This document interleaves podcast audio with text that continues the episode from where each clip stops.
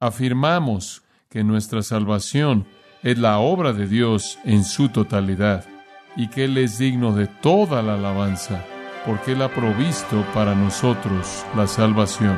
Es un regalo, nos ha sido dado.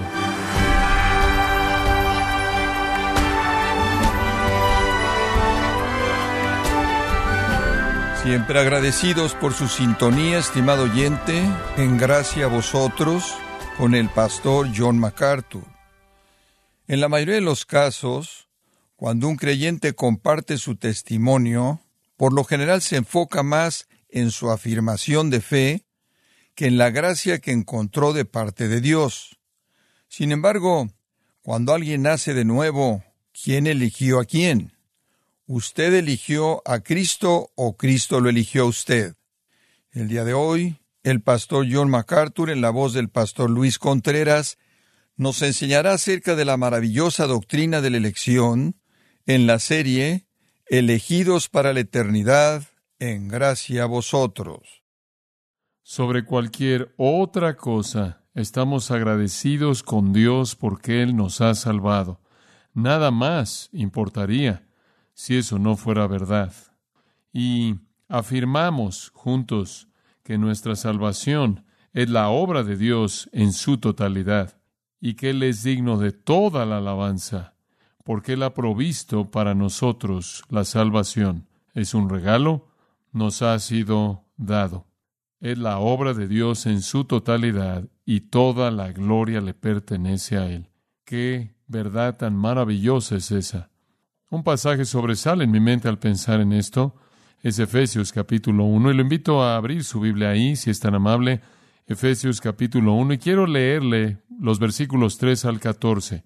Este gran himno de alabanza del corazón del apóstol Pablo no es una documentación inteligente de algún argumento teológico, es la pasión y el brote de su propio corazón agradecido.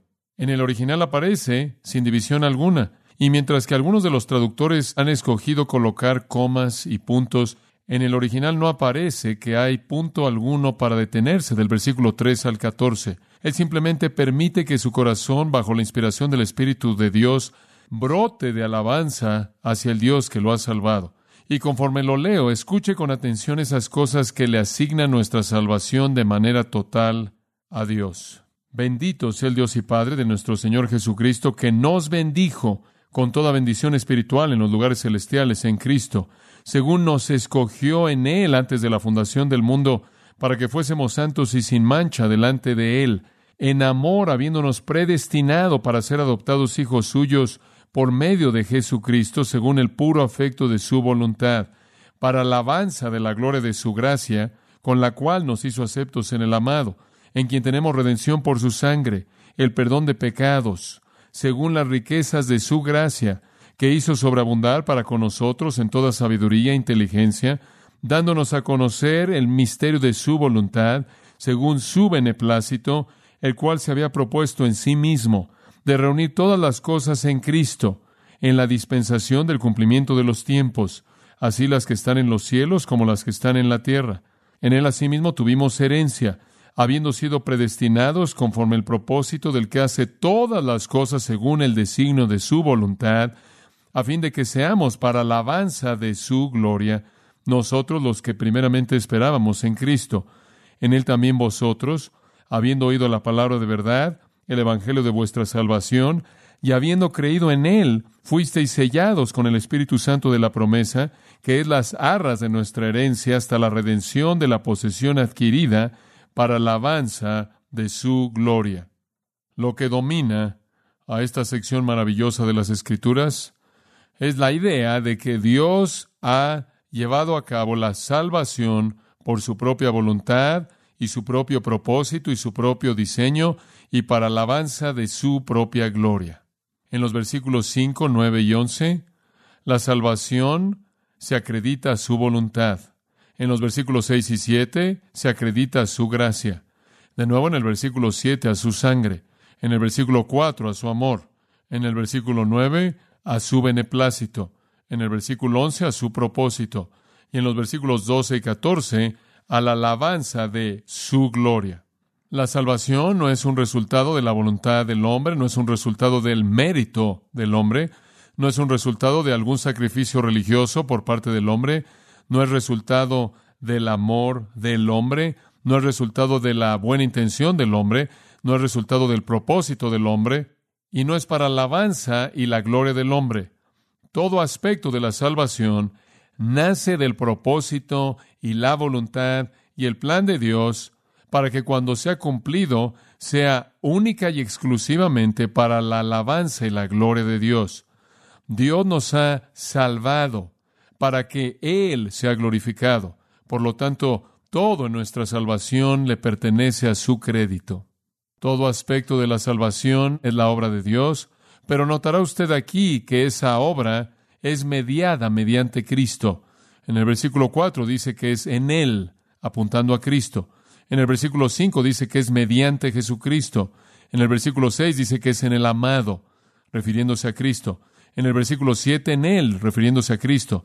En el versículo 9, según lo planeó en Él, refiriéndose a Cristo. En los versículos 10 y 11 en Él, refiriéndose a Cristo en el versículo 12 en Cristo, en el versículo 13 dos veces en Él, de nuevo refiriéndose a Cristo. Nuestra salvación única, exclusiva y totalmente es la obra de Dios, pero es llevada a cabo mediante Cristo y también con el Espíritu Santo. El versículo 13 señala que hemos sido sellados en Él con el Espíritu Santo de la promesa, que es dado como las arras de nuestra herencia, la garantía de la redención completa y futura de la posesión misma de Dios. Dios Padre, Dios Hijo y Dios Espíritu Santo reciben todo el crédito por la salvación. Y de esta manera es de ellos toda la alabanza. Permítame recordarle que todo elemento de la salvación es la obra de Dios.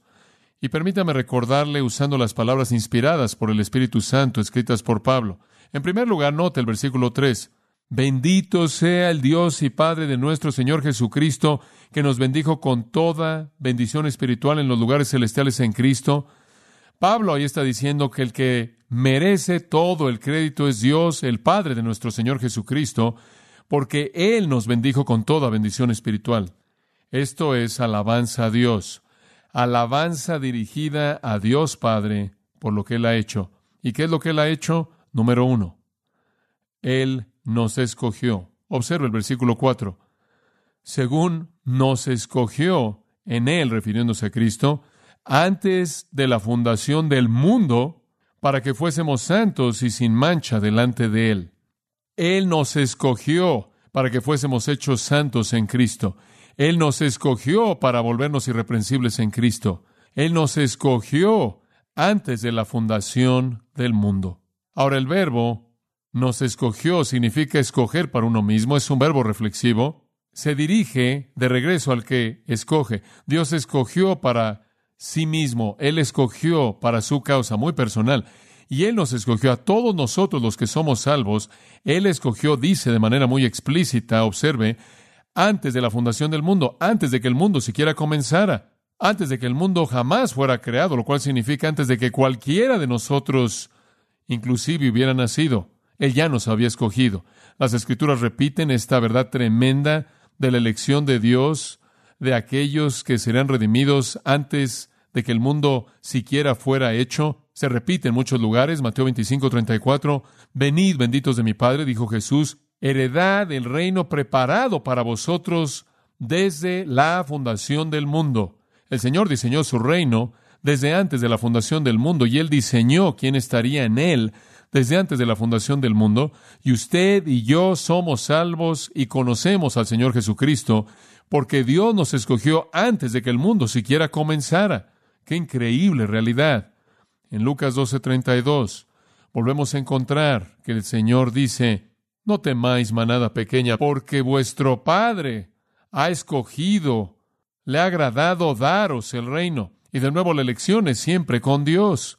Los hombres no escogen a Dios, Dios los escoge. La elección es de Él. En Juan hay varias afirmaciones maravillosas que hablan de esto. Una que nos es conocida, Jesús dice, Ninguno puede venir a mí si el Padre que me envió no le trajere, lo trajere, lo jalare, lo arrastrare. Y en Juan 15, 16, esa afirmación maravillosa de Jesús a los discípulos, en la cual Él dice, Vosotros no me elegisteis a mí, sino yo os elegí a vosotros y os he puesto para que vayáis y deis fruto. Nosotros no lo escogimos a Él, Él nos escogió a nosotros. Nosotros no decidimos por Cristo en el sentido más puro, Él decidió por nosotros. En Hechos capítulo 9 usted recuerda que el apóstol Pablo fue confrontado por el Señor en el camino a Damasco y el Señor dijo en el versículo 15, Ve, porque instrumento escogido me es este. La conversión del apóstol Pablo fue algo contundente, abrupto, sorprendente. El hombre iba camino a perseguir cristianos y él fue convertido sobrenaturalmente de manera divina, ahí mismo, transformado y llamado a ser un apóstol, porque Dios lo escogió para que fuera eso antes de que el mundo comenzara. En el capítulo 13 de Hechos, una afirmación fascinante se encuentra en el versículo 48. Pablo y Bernabé están listos para predicar, y oyendo esto los gentiles, esto es con respecto al Evangelio, el Evangelio de la salvación, comenzaron a regocijarse y a glorificar la palabra del Señor. Y ahora observe esto. Y todos los que habían sido ordenados para vida eterna creyeron. Las únicas personas que creen son aquellas que son designadas para vida eterna. Dios solo concede el regalo de la fe a aquellos que son predestinados para salvación. Él nos escogió y aquellos a los que Él ha escogido, Él da el poder para creer. En segunda de Tesalonicenses, una afirmación maravillosa en el capítulo 2, versículo 13, mas nosotros siempre debemos dar gracias a Dios por causa de vosotros. ¿Por qué debemos dar siempre gracias a Dios, hermanos? Porque Dios os ha escogido desde el comienzo para salvación. Esa es la razón por la que le agradecemos a Él. No le damos gracias a ustedes por su salvación, no le damos gracias a ustedes por ser lo suficientemente brillantes, lo suficientemente inteligentes, lo suficientemente espirituales, por tener el suficiente entendimiento. Le damos gracias a Dios por ustedes, porque Dios los ha escogido a ustedes desde el comienzo para salvación mediante la santificación por el Espíritu junto con la fe en la verdad. Tiene que haber fe por parte de usted, pero esa fe es el resultado de la elección de Dios, conforme Él la produce por su Espíritu. En 2 Timoteo 1.9 dice, según nos salvó, hablando de Dios, y nos llamó con un llamamiento santo, no según nuestras obras, sino según su propio propósito y gracia, la cual, sigue esto, nos fue concedida en Cristo Jesús desde toda la eternidad. Afirmación tremenda. Él nos salvó, Él nos llamó, no según nuestras obras, sino según su propósito, su gracia, nos concedió en Cristo desde toda la eternidad. Eso me deja boquiabierto. Yo soy cristiano hoy porque antes de la fundación del mundo, desde la eternidad pasada, Dios escogió colocar su amor en John MacArthur y darle la fe para creer en el momento en el que Dios quiso que creyera. Él nos escogió. Nuestros nombres, dice en Apocalipsis 17, 8, fueron escritos en el libro de la vida del Cordero antes de la fundación del mundo. Antes de la fundación del mundo. Somos, dice Pedro, elegidos, elegidos, según la presencia de Dios Padre, por la obra de santificación del Espíritu, para que obedezcáis a Jesucristo y seáis rociados con su sangre. Somos elegidos para salvación. Somos elegidos para pertenecerle a Él. Cuando usted ve su salvación, entonces dele gracias a Dios. Dele gracias a Dios porque usted es cristiano debido a que Él lo escogió usted. No entiendo el misterio de eso, eso es simplemente lo que la palabra de Dios enseña. Esa es la doctrina más humillante en todas las escrituras. Yo no tomo el crédito ni siquiera por mi fe, todo vino de Él, Él me eligió.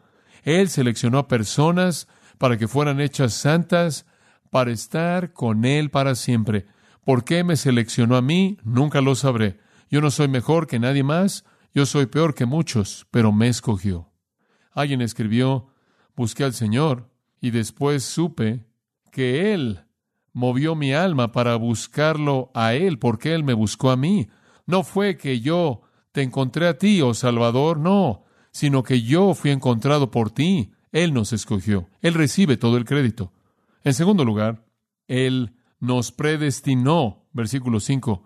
Lo dice, habiéndonos predestinado para ser adoptados hijos suyos por medio de Jesucristo según el puro afecto de su voluntad, su voluntad, su intención, su propósito determinó nuestro destino. Eso es lo que predestinado significa. Significa haber determinado previamente el destino de antes. Él lo hizo, Él nos escogió y el propósito de su elección fue establecer nuestro destino. ¿Y cuál fue nuestro destino? Ser adoptados como hijos. Increíble.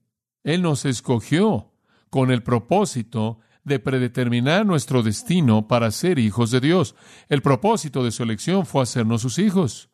Mas a todos los que le recibieron, Juan 1.12, les da el poder o la potestad de convertirse en qué? Los hijos de Dios. Y somos sus hijos, Romanos 8 dice, y clamamos, Abba, Padre, Papito, dice lo mismo en Gálatas 3:26. Somos sus propios hijos amados, le pertenecemos. En Gálatas 4, 6 dice, y debido a que sois hijos, Dios ha enviado el Espíritu de su Hijo a sus corazones, clamando, Abba, Padre. Por tanto, ya no sois un esclavo, sino un hijo, y si hijo, entonces un heredero mediante Dios. ¡Qué realidad tan tremenda! Somos sus hijos. No solo somos sus hijos, sino que somos sus hijos amados. Somos sus hijos adorados. Y Juan dice, y no es sorprendente que él lo dice en 1 de Juan 3.1, mirad cuán grande amor el Padre nos ha dado para que seamos llamados hijos de Dios. Pero lo somos, lo somos. Y entonces Él nos escogió. Y nos escogió con el propósito de predeterminar nuestro destino para convertirnos en sus hijos. Y lo hizo según el puro afecto de su voluntad. Lo hizo, dicho de manera simple, porque lo quiso hacer. Le dio placer. Y dice en Isaías 46:10, hago todo mi beneplácito, cumplo todos mis propósitos. Es un pensamiento increíble. Dios en la eternidad pasada lo escogió a usted para un destino y ese destino fue para convertirse en su hijo. Ahora, para hacer eso posible, llegamos a una tercera realidad aquí. Él nos concedió gracia, nos concedió gracia. El plan, la elección, la predestinación fueron activados en realidad mediante su gracia. Versículo 6. Para alabanza de la gloria de su gracia, con la cual nos hizo aceptos en el amado. ¿Quién es Cristo? ¿Qué es gracia? Favor inmerecido, bendición no ganada, bondad y amabilidad no ganadas, la gracia es darnos algo que no merecemos en absoluto. Y esa es la manera en la que somos salvados. Somos salvados por gracia. En Efesios 2 dice, porque por gracia sois salvos mediante la fe, y esto no de vosotros, pues es don de Dios, no por obras para que nadie que se gloríe. Tomaríamos todo el crédito si hubiera algún crédito que tomar, pero todo es de Él. La gracia es de Él, la fe es de Él, no según nuestras obras. En Hechos 15:11 recuerda esa afirmación maravillosa y simple y directa, pero creemos que somos salvos mediante la gracia del Señor Jesús. ¡Qué testimonio! Creemos que somos salvos mediante la gracia del Señor Jesús. en el capítulo 18 de Hechos, mismo libro, versículo 27 dice, Él quería ir a Calla, los hermanos le animaron escribiéndole a los discípulos para que le dieran la bienvenida, hablando de Pablo, cuando Él llegó, Él ayudó mucho a aquellos que habían creído mediante la gracia. Es la única manera en la que alguien cree. Es Dios en su gracia dándole la capacidad de creer. Usted no lo merece. De cualquier manera Él lo da. Usted no se lo puede ganar. De cualquier manera Él lo da. Usted no se lo puede ganar. De cualquier manera Él lo da. Romanos 3, 24 dice, siendo justificados como un regalo por su gracia. Un regalo por su gracia. Él nos concedió gracia. De hecho, la frase aquí en el versículo 6 literalmente significa, por gracia hemos sido agraciados. Esa es la idea. Él nos agració en Cristo, el amado. La gracia entonces fue el medio por el cual Él cumplió su elección y su destino predeterminado y nos hizo sus hijos.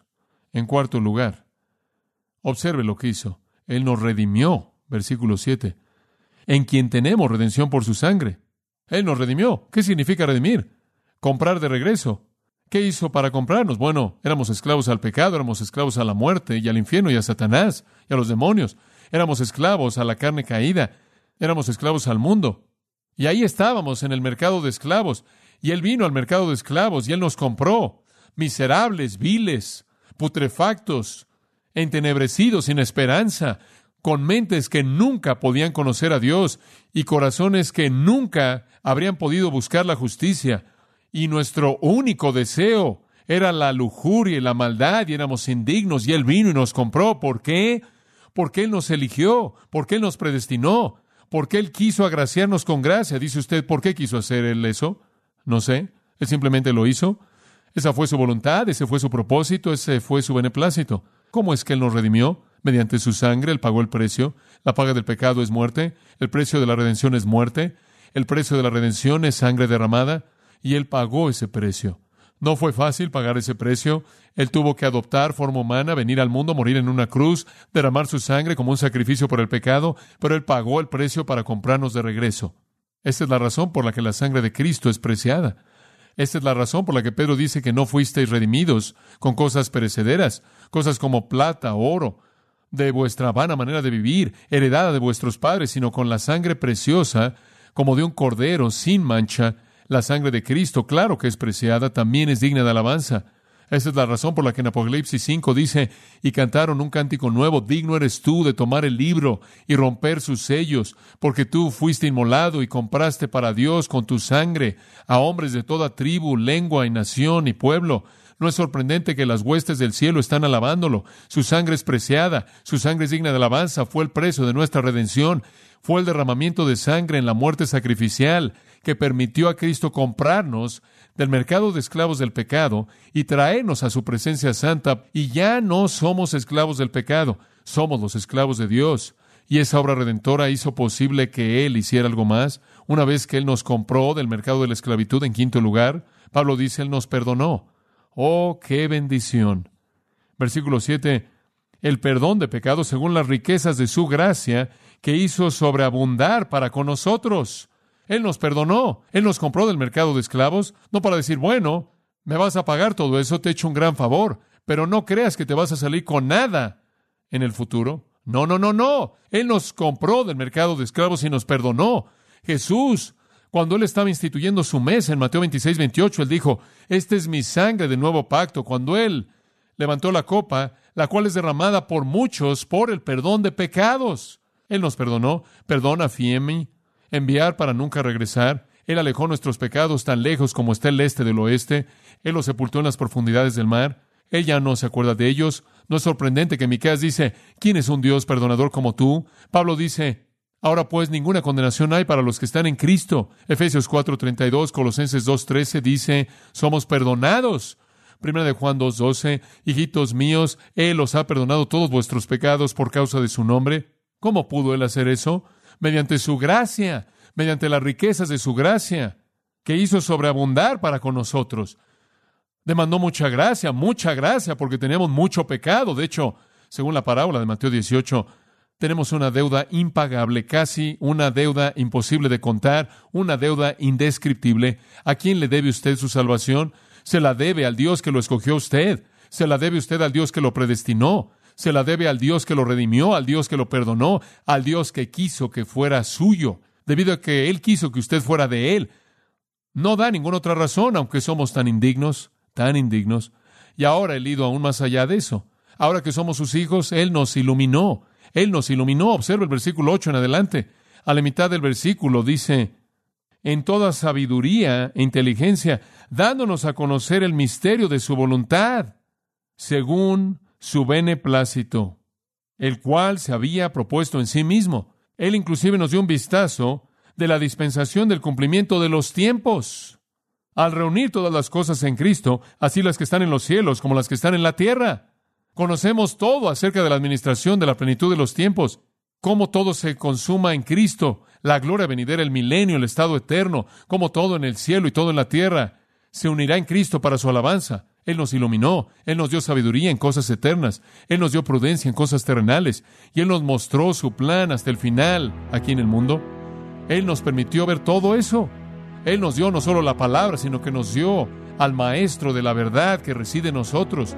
Él nos dio a su Espíritu Santo de tal manera que no necesitamos que los hombres nos enseñen, porque tenemos un Maestro de Dios. Él nos dio a su Espíritu, y por eso conocemos la mente de Cristo, y por eso conocemos el plan de Dios, cuán bendecidos estamos, cuán absolutamente bendecidos estamos.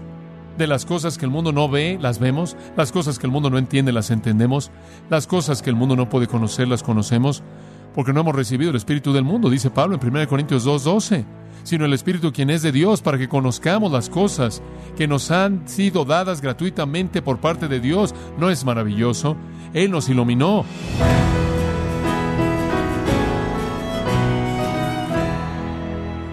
De esta forma, el pastor John MacArthur nos ha enseñado que como creyentes debemos estar eternamente agradecidos por la gracia de Dios al salvarnos de su ira. Estamos en la serie Elegidos para la Eternidad, aquí en Gracia a vosotros. Estimado oyente, quiero recomendarle el libro Isaías 53, El siervo sufriente, en donde John MacArthur, haciendo uso de su experiencia y su sistema de predicación expositiva, explica por medio de diez sermones lo que el autor divino dijo a través del profeta Isaías acerca de Jesucristo, el Cordero Inmolado de Dios. Adquiéralo en la página gracia.org o en su librería cristiana más cercana. Y quiero recordarle también que puede descargar todos los sermones de esta serie elegidos para la eternidad, así como todos aquellos que he escuchado en días, semanas o meses anteriores, animándole a leer artículos relevantes en nuestra sección de blogs, ambos en gracia.org. Si tiene alguna pregunta o desea conocer más de nuestro ministerio, como son todos los libros del pastor John MacArthur en español, o los sermones en CD que también usted puede adquirir, escríbanos y por favor mencione la estación de radio por medio de la cual usted nos escucha en gracia a vosotros. Es importante conocer no solo el país y ciudad de donde usted nos escucha, sino también la radio. Para quienes contactan nuestro ministerio por primera vez, pueden solicitar una copia del mensaje de promoción sin costo alguno, un mensaje por oyente únicamente. Si usted vive en los Estados Unidos o Puerto Rico, escríbanos a Gracia Vosotros, P.O. Box 4000, Panorama City, California 91412. O puede escribirnos a través del siguiente correo electrónico radio arroba esto ha sido todo por hoy y queremos agradecerle su sintonía de lunes a viernes. En nombre de John MacArthur y del personal de este organismo, invitándole para que nos acompañe en la próxima edición y así juntos continuar desatando la verdad de Dios un versículo a la vez en gracia a vosotros.